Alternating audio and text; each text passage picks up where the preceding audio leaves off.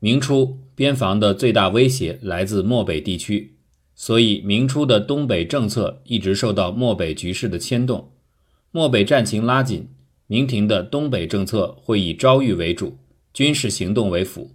反之，一旦明军在漠北战事中占据上风，东北方向的政策会由守转为攻势。在盘踞东北的固原旧将中，以纳哈出为祸边疆最深最久。据《明史》记载，纳哈出者，原木华黎义孙，为太平路万户。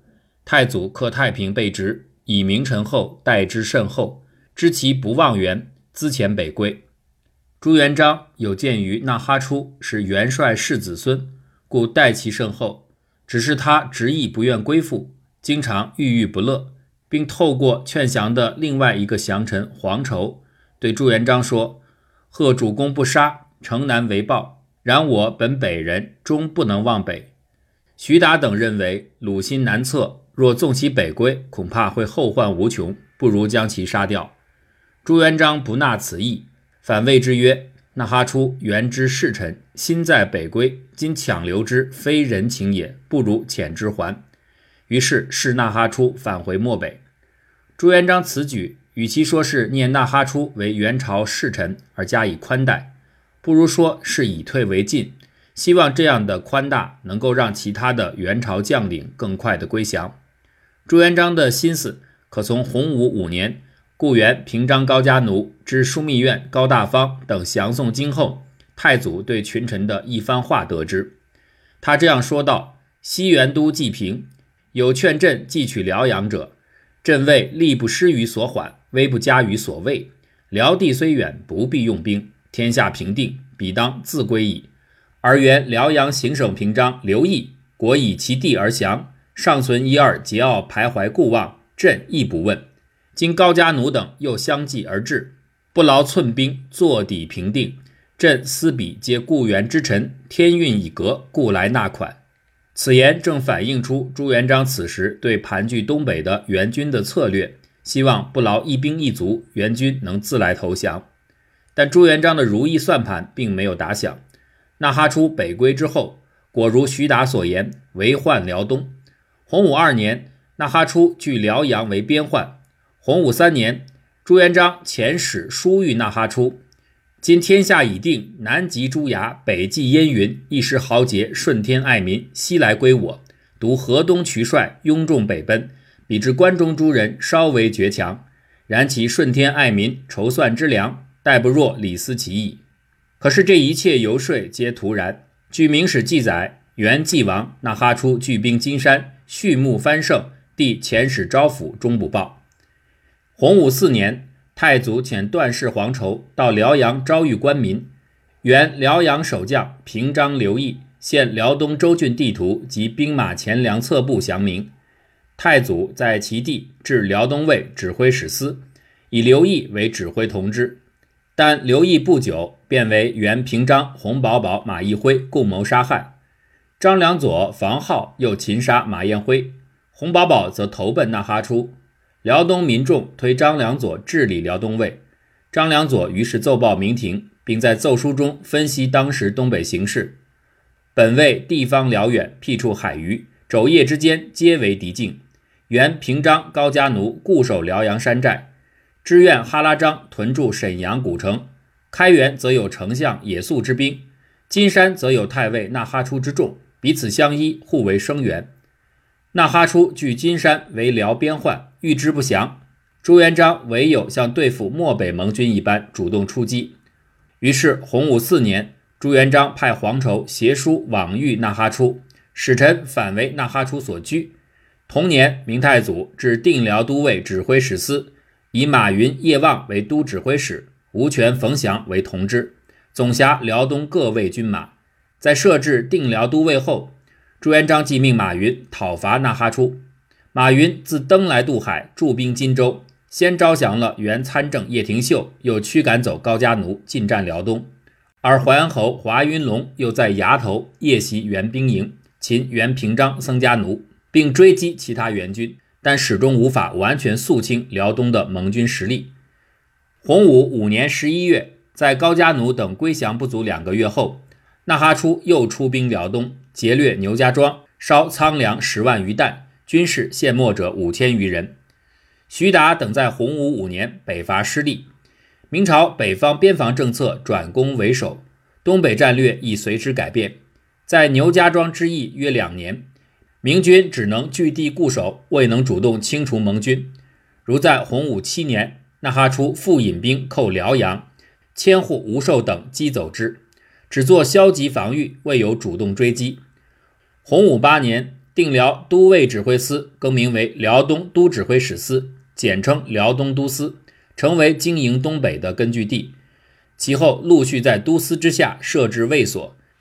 洪武八年，明军在辽东获得重大胜利。这一年的冬天，辽东万里冰封。明太祖敕辽东都司：今天寒水竭，鲁必乘势入寇，宜坚壁清野以待之，慎勿与战，使其进无所得，退有后虑，伏兵卒险，扼其归路，鲁可坐之矣。十二月，纳哈出果然进军，辽东守将有备而战，纳哈出数战失利，又中明军诱敌之计，遭明军伏击，致全军覆没。纳哈出仅以身免。尽管纳哈出元气大伤，明军却没有乘胜追剿，反而在洪武十一年再度遣使去金山向纳哈出招降，但失败告终。朱元璋对纳哈出的耐心。可从其回答江西布政使司参议胡义言奏请剿平纳哈出一事当中再次得到证明。胡一言认为纳哈出势孤援绝，若发兵击之，一举可擒。但朱元璋却回答：利其弱而取之，非武也；因其寡而成之，非仁也。纳哈出为人，朕素知之。不过假元世臣之名，以威其众，尔然人心，外合内离，亦岂能久？今孤待之。若其一旦觉悟，念昔世归之恩，幡然而来，不由欲于用兵乎？这样不比出兵更强吗？经过十多年的努力，不少东北的蒙古军残部相继降明，但纳哈出却艰巨归附。朱元璋开始有些不耐烦。洪武二十年是明朝对北元政策的重要转捩点，明太祖除派蓝玉出漠北追击元主及北元军主力。同时，又派宋国公冯胜为大将军，率军北征纳哈出，一直追击至金山。纳哈出终于愿意归降，并指天啧啧曰：“天不负于我，有此重矣。”但受降过程发生了一点误会，郑国公长茂误伤纳哈出，在松花河北的十余万纳哈出部署全部叛去。冯胜派降将关同往去劝谕，才召回四万余众。回京途中。纳哈出溃散的部署又伏击了明军，殿后的都督蒲英寡不敌众被执，剖腹自杀。冯胜因纳哈出降众溃散的事故被收回了总兵印。纳哈出至今获得明太祖李煜封为海西侯。在北元主力被击溃及纳哈出降明之后，蒙古在东北的威势大为减弱。明朝再置大宁都指挥使司，简称大宁都司。洪武二十二年（一三八九年）五月。朱元璋置泰宁、扶余、朵颜三尉于兀良哈。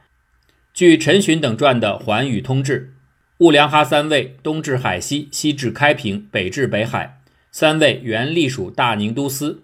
永乐元年，大宁都司内迁，至努尔干都司设置之后，三位改属努尔干都司。女真是散居于东北松花江流域和黑龙江一带的游牧族裔，古称肃慎。东汉至魏晋时称为义楼。南北朝称务吉，隋唐时称为漠河，五代时改称为女真。北宋末年，女真族领袖完颜阿骨打统一女真各部，改国号为金，起兵灭辽，称据北方，一度有灭宋之势，但最后为蒙古所灭。元朝时仍散居在东北一带。女真是图们江、松花江流域一带的主要居民。朱元璋若要经略东北，必须令女真部族归附。朱元璋对女真采取怀柔招谕策略，在其地广置机械卫所，以其头目为长官，给予赏赐，因俗而治。女真头目则定期入贡，听从朝廷调度。洪武初年，固原势力控制辽阳一带，分割明朝与居于辽东以北的女真，故《明太祖实录》较少记载与女真交往。《辽东志》记载，朱元璋在洪武十三年置五千户所。约东宁、女直、南京、海洋、草河各领所部一人。十九年至魏，并五所为左右前后四千户所，仍置中及中左两千户所，以折数者十之。读史方于纪要称，东宁卫位置在司及辽东都司治北，今辽阳城北。辽东治又称女直城在辽阳城北，今东宁卫治。但据学者考证，南京及今日延吉市，海洋及吉州，位于图门江一带。与辽阳城相距甚远，不太可能包括在东宁卫内。洪武二十年是明朝经营东北的转捩点，纳哈出在此年降明后，固原东北力量大为削弱。明太祖随即加紧在东北设置卫所，同年即决定在高丽东北图门江上游阿木河的沃国里置辽东三万卫指挥所，以千户侯氏家奴为指挥检视。三万卫的得名源于满语“宜兰豆曼”，宜兰就是三，豆曼就是万，合称三万户，也就是沃朵里、乌良哈和托温。满清赵祖蒙哥帖木儿是沃朵里豆曼，乌良哈豆曼是阿哈出，其女被成祖纳为妃，或封为三皇后，因此三万卫实为建州女真发祥地，所以它是辽东二十五卫当中最重要的卫所。但三万卫的建制并不顺利。侯氏家奴奉命领部骑二千往沃朵里正式立卫，途中遇野人袭击，野人刘连哈等集众屯于西塔子口，游击官军。刚巧指挥检视刘贤等至铁岭力战，招抚鸭绿江以东移民，于是贤等督军奋杀百余人，败之，抚安其余众。至此，侯氏家奴以粮饷难计，奏请退师。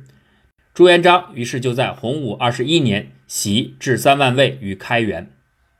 朱元璋招抚图门一带建州女真的计划，除了受野人袭击，也受到高丽阻挠。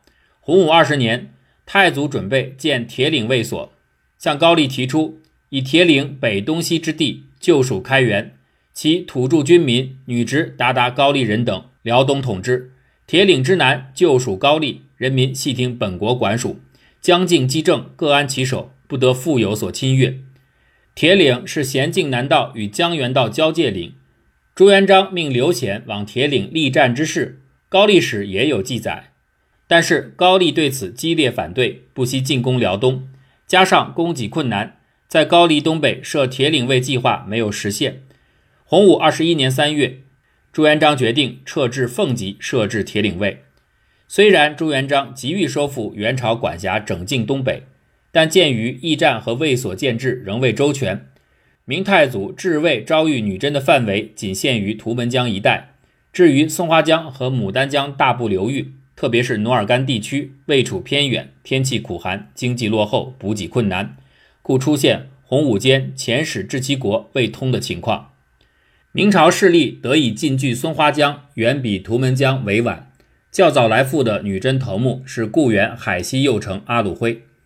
洪武二十年前，由于固原纳哈出盘踞金山，截断了明史北进之路。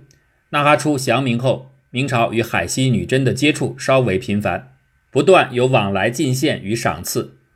洪武二十八年三月，太祖敕总兵官周兴，令都督检事宋胜领辽王府中护卫，都督刘真领宁王府中护卫。指挥庄德领三万卫军马征剿野人，北伐与蒙古关系密切，盘踞脑温江（今天的嫩江）和呼拉温江（今天的呼兰河）流域的女真酋长西洋哈，结果获女真政府管三，并男女六百五十余人，马四百余匹。明军在此役中才首次远达松花江下游的沃朵里城，为永乐朝进据东北范围扩展至黑龙江中下游和开拓努尔干地区建立了基础。而朱元璋继续对松花江流域的女真人采取招抚政策，于是女真各部首领相继来朝纳贡，接受敕封。纵观整个过程，朱元璋经营东北的计划大约如下：先是在辽东辽阳市临近地区建置卫所，待时机成熟时置都司，进一步招抚图门江流域的女真部族，置三万卫和铁岭卫，最后才向松花江流域挺进。虽未尽全功便离世，但他建立的基础为以后永乐朝的向北发展建制努尔干都司和东北众多的卫所提供了前提条件。辽东都司二十五卫，其中有二十四个在洪武年间所建，有十三个卫是在洪武二十年以后设立的，包括最重要的三万卫和铁岭卫，反映出纳哈出降明之后，明朝加速了占据东北的进度。